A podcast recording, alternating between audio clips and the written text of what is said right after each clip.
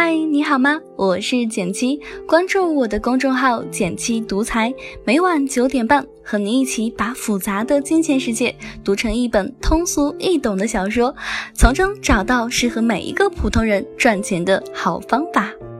雷军的小米在香港上市，在此之前呢，小米发布了旗舰款小米八手机。小米八用的是 3D 玻璃后盖，目前很多一线品牌的手机都采用 3D 玻璃后盖。给小米提供 3D 玻璃后盖的供应商名字叫做蓝思科技，2015年在创业板上市。蓝思科技的董事长周群飞，三十年前还只是一个流水线女工，如今却被称为手机玻璃女王。二零一八年，胡润发布全球白手起家女富豪榜，她以六百一十五亿人民币的财富排名全球第一。上世纪七十年代，周群飞出生在湖南的一个小山村，他的父亲是一个残疾人，家里很穷。因为生计艰难，他读完初二后就辍学了。十五岁时来到深圳。进了一个做手表玻璃的工厂，成为流水线女工。虽然早早的中断了学业，但是她没有停止自我学习，白天打工，晚上就读夜校。在半工半读的过程当中，她先后考取了会计证、电脑操作员证、报关证，还有一张驾驶证。只要是对工作有用、有知识，再苦再累也要学，因为她相信学习才能改变命运。除了考证呢，他在工作上也保持了勤奋好学的习惯。流水线上的工作其实很简单，一个星期不到他就全学会了。然后他开始钻研当时行业最新的工艺技术，就是丝网印刷。凭借他的勤奋努力，钟群飞从一个流水线女工很快升到了厂里的小主管。就在这个时候，改变他人生的第一个机会就来了。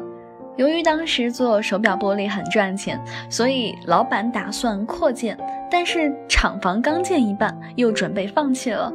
周群飞大胆地找到老板，让他来负责新厂。赚钱了，工资随你定；万一亏钱，就白给你打一辈子的工。老板看他这么有信心，就让他试一试。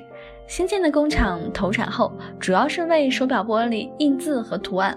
这就需要用到丝网印刷技术，当时没人比周群飞更懂得这些了。他把自学的技术用到工作当中，印出来的产品效果非常好。很快，他负责的新厂成为公司效益最好的厂。没想到的是，后来因为老板经营不善，公司逐渐倒闭了。周群飞拉来家里的亲戚，一共八个人开始自己创业。这一年，他只有二十三岁。最初，周群飞的公司只是家庭小作坊，平时吃住和工作根本不分，都挤在一间三室一厅的屋子。而他不仅要出去跑订单，还要自己切割、加工玻璃，每天忙到凌晨两三点。慢慢的，周群飞在行业内站稳了脚跟，公司也走向正轨。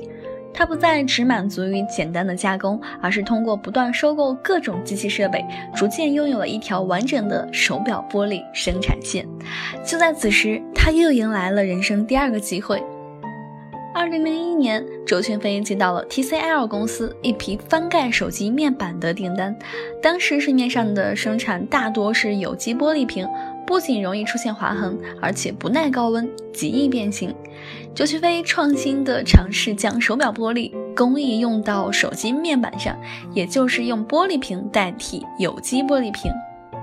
结果 TCL 的手机一下子大卖，国内各大品牌手机紧随其后，纷纷采用玻璃屏。从此，周群飞的事业迈入了一个新的领域，那就是手机防护视窗行业。二零零三年，周群飞在深圳创立了蓝思科技公司，专门从事手机防护视窗玻璃的研发、生产和销售。刚开始，一切都在摸索，公司规模还很小，生意也没有想象的那么好。不过之后，一些国际知名品牌陆续找上门来，从最早的摩托拉、诺基亚，再到后来的苹果、三星，手机巨头换了一批又一批。但各大品牌始终和蓝思保持合作，像苹果的订单原来都是给一家台湾的代工厂做的，但恰好那个时候碰上了重返苹果的乔布斯，全力打造 iPhone。乔布斯对手机工艺的要求极尽苛刻，一米之内跌落，玻璃屏百分之百不能碎。代工厂根本做不出苹果要求的产品，而蓝思却做出来了。之后，苹果就和蓝思签订了长期合同。二零一零年，苹果推出了最具有划时代意义的 iPhone 四。第二年，蓝思跻身为苹果的核心供应商。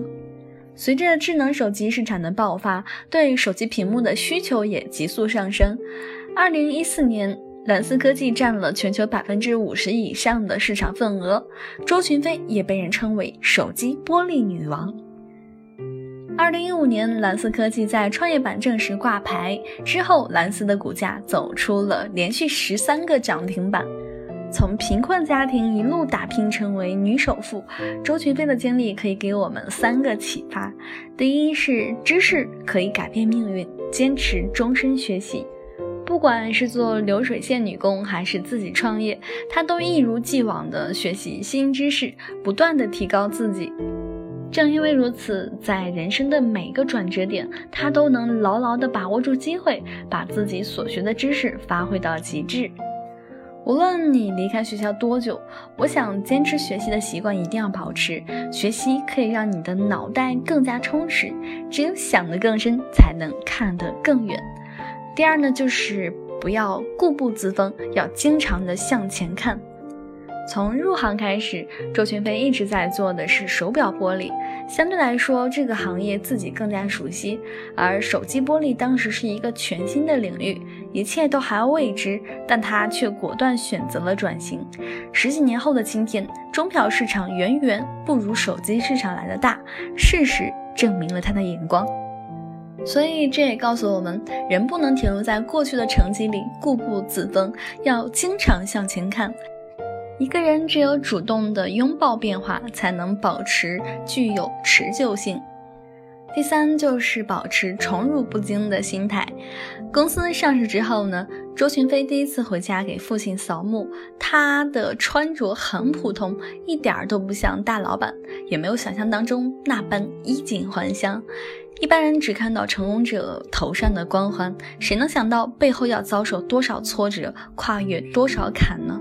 经历过大风大浪的人，内心早已宠辱不惊。对普通人来说，既不要取得一点成功就洋洋得意，也不要因一时的失败灰心丧气。特别是在投资的时候，很多人都会为了一两天的涨跌而烦恼。只有保持宠辱不惊的心态，你才有可能在更长的时间里获得满意的回报。不管你处在什么样的人生阶段，希望今天的故事对你有用。好了，今天的文章到这里就结束了。想与简七进一步交流，请关注我的微信公众号“简七独裁，让理财更简单，人生更自由。每晚九点半，我们不见不散哟。如果喜欢我的电台，每周一三五七，简七在这里等你，记得订阅哦。